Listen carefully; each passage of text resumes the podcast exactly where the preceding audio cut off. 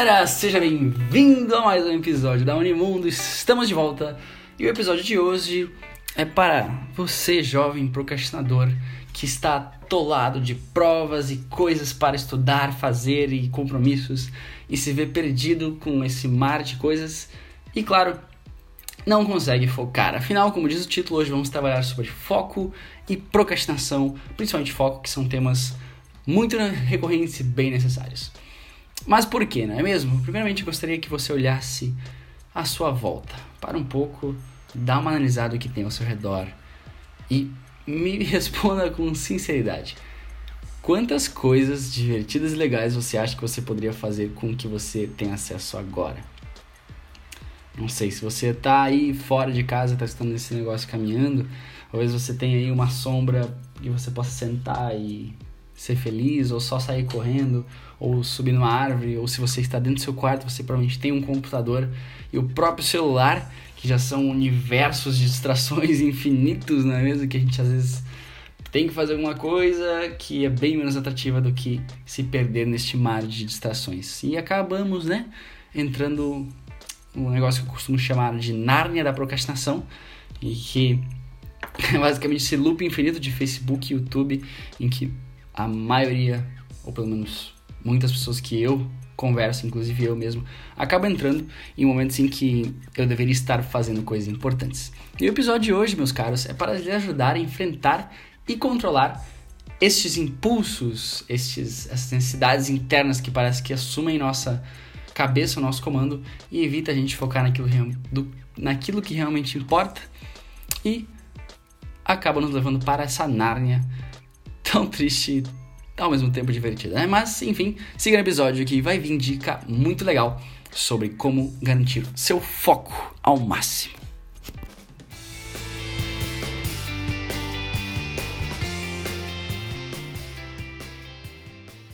Antes de mais nada, antes de dar qualquer dica, eu preciso quebrar um mito, desbancar um mito ainda muito comum e muito querido, infelizmente, por certas pessoas, que é um negócio chamado multitasking, ou porco, portuguesadamente conhecido como multitarefas.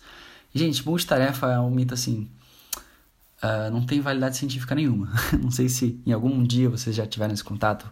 É, até empresas, às vezes, que pedem entre né, entrevista de ou requisitos de você ser multitarefa.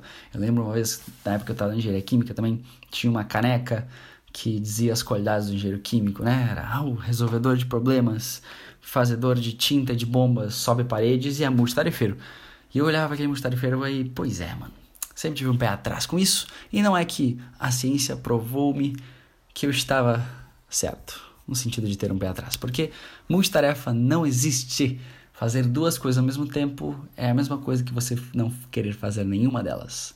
Ou, né, se você quer fazer muita coisa ao mesmo tempo, você simplesmente está dando a oportunidade de estragar mais de uma coisa também ao mesmo tempo. Então, gente, multitarefa não é possível.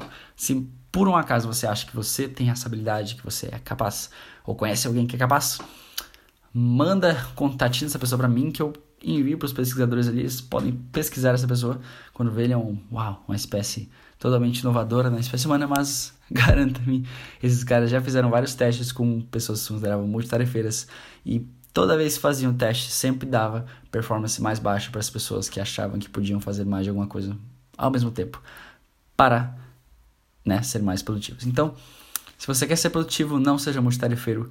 Você precisa focar em uma coisa de cada vez. Claro, você está dando de tarefas mais complexas, né? Você não vai, tipo, ah, estar caminhando e você focar simplesmente no seu passo. Isso já se tornou um hábito, então você não precisa pensar para fazer isso. Pode, por exemplo, escutar um podcast e querer fazer uma planilha no Excel ou fazer uma pesquisa, não dá as duas coisas ao mesmo tempo. Você talvez tenha a impressão que você consegue desenvolver essa habilidade, mas seu nível de performance no final disso vai ser muito baixo. Então, uma coisa de cada vez tenho isso em mente, né? Até um exemplo bem legal do. Bem legal não, né? Mas que traz uma comparação. Dirigir usando o telefone é a mesma coisa que você dirigir com certos níveis de álcool no seu sangue. Você perde até 40% do seu foco. É um efeito bizarro, né? 40%. Imagina, você está falando no telefone, você já cria uma conversa, alguma, seja explora alguma questão mais da visão, ah, você muda o seu foco visionário, está conversando sobre o que, que vai fazer de janta, aí quando aparece o almoço na, seu, na sua visão subconsciente, aí você perde o foco para que você realmente tem que estar prestando atenção na estrada. Então, muito importante quebrar esse mito de que multitarefa não existe e quanto mais você trouxer apenas um foco, melhor. Já trazido este conceito, vamos então para a grande dica prática desse episódio, que é um negócio chamado Pomodoro Technique, a técnica do Pomodoro, ou a técnica do tomate, el tomate, como diriam os italianos, né? El pomodoro, que é tomate em italiano, que é basicamente uma técnica de produtividade já bastante utilizada, provavelmente você já escutou sobre, está entre as ferramentas de produtividade mais populares na atualidade. E não é por menos, porque ela realmente traz um resultado legal. E a ideia é que passar, caso você já conheça o Pomodoro, vou passar detalhes nesse podcast que pode aí, mesmo você já tendo conhecimento da ferramenta, te ajudar de alguma forma. Mas o que é o Pomodoro para quem não conhece? Basicamente foi inspirado no, tomatezinho, né, que é, era, servia como timer para as mulheres de cozinha quando faziam um bolo ou qualquer coisa, colocava um tomatezinho ali, girava o timerzinho e tim, depois de 25 minutos dava o plim para você checar aí se o seu bolo não deu ruim. e a ideia é bem parecida, na verdade, você o clássico do Pomodoro é você ter esses 25 minutos, você seta com algum timer, pode ser pelo celular, pode ser qualquer coisa. Seta 25 minutos, foca em uma tarefa simplesmente, totalmente livre de outras distrações. Toca os 25 minutos, você para o que você está fazendo. Faz uma pausa de 5 minutinhos para relaxar, ficar dispersado. E aí volta, foca mais 25 minutos, para, faz isso quatro vezes e aí você descansa 30 minutos. Esse é o clássico do Pomodoro, tipo, a ideia, mas enfim. Mas também você pode, tipo, não precisa ser exatamente, ah, 25 minutos. Pode variar do tempo, assim, de entre 20 a 45, que é o recomendado que o seu cérebro consiga realmente focar. Além de 45 minutos, você comprovadamente também não consegue ficar focado, focado mesmo em uma tarefa. Você vai precisar ter um descanso do seu cérebro. Então, o Pomodoro ele serve também para te auxiliar a lembrar que, pô, vamos dar uma descansada, renovar esse cérebro aí para voltar com full force na próxima vez. Show? Então, recapitulando aí, o Pomodoro é uma técnica de você fazer uma pausa de 25, pode ser 45, depende de como você sente sua energia, né? Às vezes de manhã ou à tarde ou à noite, não sei quando você é mais produtivo, você pode lançar aí 25 minutos de Pomodoro, 15 minutos de descanso. E, ou se você está com menos energia, bota 25 minutinhos, descansa 5 e faz mesmo assim. É bem simples, bem simples o conceito, mas faz uma diferença enorme e para mim mudou muita coisa, eu ainda mais, eu que sou um cara desfocado, né? Bom, mas enfim. Sou um cara que gosta bastante de ciência e trazer o porquê das coisas. E não, aqui vai o porquê, de acordo com a pesquisa pelo jornal Cognition da um jornal científico, né? mostrou que essas pequenas, né, o porquê da validade do Pomodoro ser tão bom pro seu foco, mostrou que esses pequenos breaks, essas pequenas pausas entre sessões de foco, de fato causam um crescimento na sua habilidade de não digo habilidade, mas na sua capacidade de, de setar foco para algumas coisas. Então, você dar tempo para refrescar, fazer alguma coisa e depois voltar, de fato incrementa seu foco e a longo prazo te traz mais produtividade também. A mesma revista trouxe algumas análises com relação a você trabalhar, digamos, 3 horas com o Pomodoro, né, 25 para 25 para 5 minutos e vai assim durante 3 horas, ou ficar 3 horas direto uh, focando, tentando fazer uma tarefa. E claro que você acaba dispersando sempre no caminho, e além disso, você perde produtividade ao final dessas três horas. Então você se torna mais produtivo e faz mais coisa focando em pequenos pomodorozinhos do que simplesmente fazer as três horas assim de direto, né? Então, entendeste qual a importância, né? Além disso, também ele pode evitar um burnout, porque pô, às vezes a gente se estressa, é muito complicado. Pelo menos para mim acontece muito isso. Eu, quando estou estudando, principalmente, é um conteúdo um pouco mais complexo, é muito comum aconteceu já várias vezes. Eu estar estudando, tô ali tipo, bah, não entendi esse negócio, bateu o pomodoro, dei minha pausa de cinco minutinhos. Quando eu voltei, consegui resolver o problema. É muito da hora. O seu cérebro dá uma refrescada ele volta mais bagalada, bagualagadá. Eu, na verdade, não sei o que é isso. É, enfim, outra coisa que o Pomodoro também faz, que é bem interessante, é que ele auxilia, ele pode auxiliar na criação de um estado de flow, que também é conhecido como estado de hiperfoco. Mas este é um tema que vamos explorar mais para o futuro do podcast. Eu só quis largar ele aqui para dar aquele gostinho de que vai vir coisa mais legal no futuro. Então, aguardem fiquem ligados. Agora, muito importante para você que quer começar ou já utiliza o Pomodoro, ter esses 25, 45 minutos como tempo sagrado. Você precisa evitar o máximo de distrações possíveis para que você conclua durante esse tempo limitado a sua tarefa que você se propôs a fazer. Quando digo sagrado, digo sagrado mesmo. Uma pesquisa feita pelos pesquisadores da mesma revista que eu comentei acima demonstrou que os trabalhadores, no geral, são interrompidos a cada 11 minutos em um escritório, em um dia de trabalho normal. E somando toda essa perca de foco e restabelecimento de foco, esses trabalhadores, no total do dia, perdem 28% do seu tempo, ou seja, quase que um terço do tempo perdido só com recobrança de foco por conta de distrações.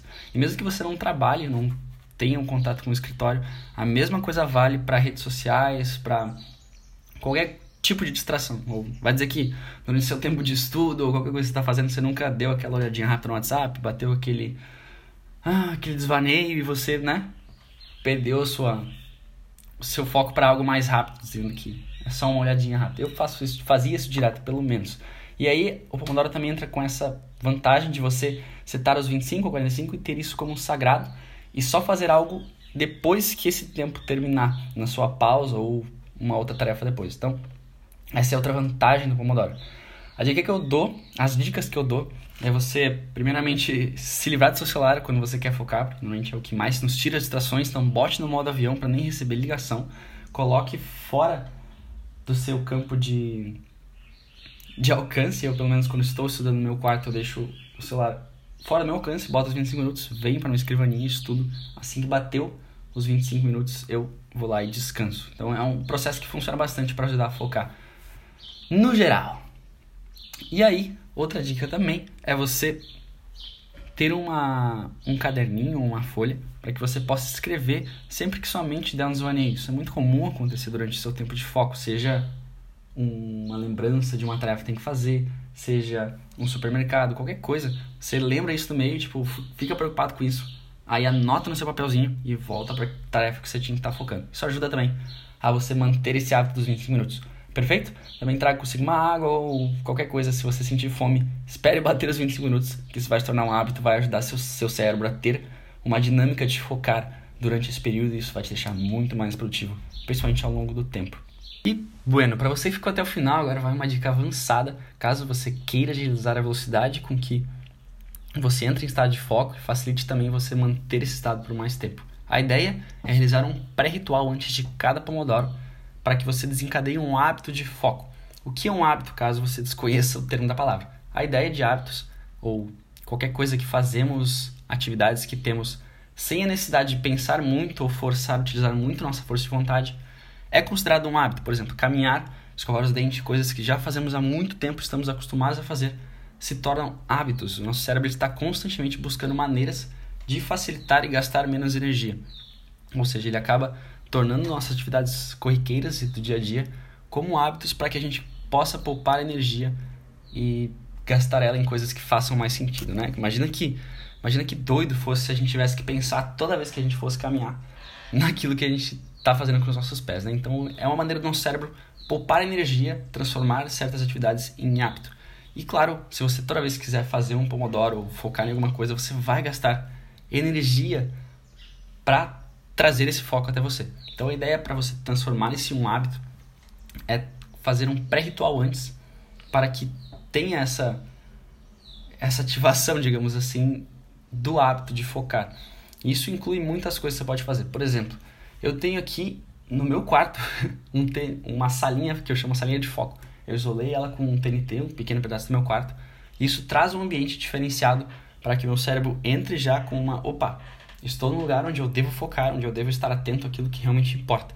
Então, coisas como essa você pode fazer para lembrar o seu cérebro que você vai entrar nesse estado de foco agora. E você pode fazer isso com o seu quarto, lá, com TNT, coisas visuais ajudam muito, ou você pode simplesmente fazer uma respiração bem calma, de coisa de 10 segundos, respirar e inspirar bem facilmente e logo depois focar, seu cérebro também vai começar a assimilar toda vez que você fazer essa respiração. Opa, agora é o momento de focar. Então tenha um pré-ritual, qualquer coisa que você queira criar, seja cheirar um incenso, seja criativo nisso, mas trazer um pré-ritual antes de focar vai te ajudar ao longo do tempo a acelerar o seu foco e te ajudar a manter mais focado com o tempo. E além disso, você também pode ter locais específicos em que você realiza determinada tarefa. Seja uma sala na biblioteca, que nem eu tenho a minha sala foco. Você não precisa necessariamente criar algo assim, mas tenha locais em que você utilize para tal necessidade. Seja um local para estudar que seja diferente. E lembre o seu cérebro que você tem que fazer isso. Seja um local diferente para trabalhar, um local diferente para ler. Então, ter esses, esses ambientes diferenciados faz com que você tenha mais facilidade em entrar no estado de foco e realmente trabalhar melhor aquela coisa. Isso vale até mesmo para questões de computador, celular, você utilizar o seu computador apenas para trabalho é algo que pode te ajudar também a ter mais foco no seu computador. Porque se você utiliza tudo para redes sociais, joguinhos, você vai estar seu, na frente do seu computador tentando fazer um trabalho, mas aí vai lembrar, o seu cérebro vai dar aquele plim né, de dopamina. Opa, eu já joguei algum jogo nesse computador, esse local aqui me lembra diversão, então eu vou entrar nesse joguinho ou nessa rede social. Então, ter locais e ferramentas também mais específicas para determinado trabalho pode te auxiliar, beleza? E aí, pô, claro que você não precisa ter um computador para cada coisa que você vai fazer, mas talvez utilize para assistir vídeos somente na televisão, se você tem alguma possibilidade de conectar o note na TV ou no seu celular, mas tente deixar ferramentas mais específicas para cada um dos assuntos que pode te auxiliar também a trazer foco necessário no momento para tal atividade. Por este episódio é isso. E se você aprendeu algo novo com essas informações, elas foram úteis para você, não deixa isso ficar apenas contigo. Compartilha com seus amigos, lança um story no Instagram, marca a gente lá, Unimundo, para que a gente possa interagir também. E claro, estamos abertos a feedbacks. Caso você tenha alguma ideia de episódio, alguma coisa que você gostaria que tivesse na Unimundo, manda uma mensagem para a gente pelo Facebook ou pelo Insta que a gente vai estar interagindo. E é isso, senhoras e senhores. Muito obrigado de verdade pela audiência e tenham uma ótima semana.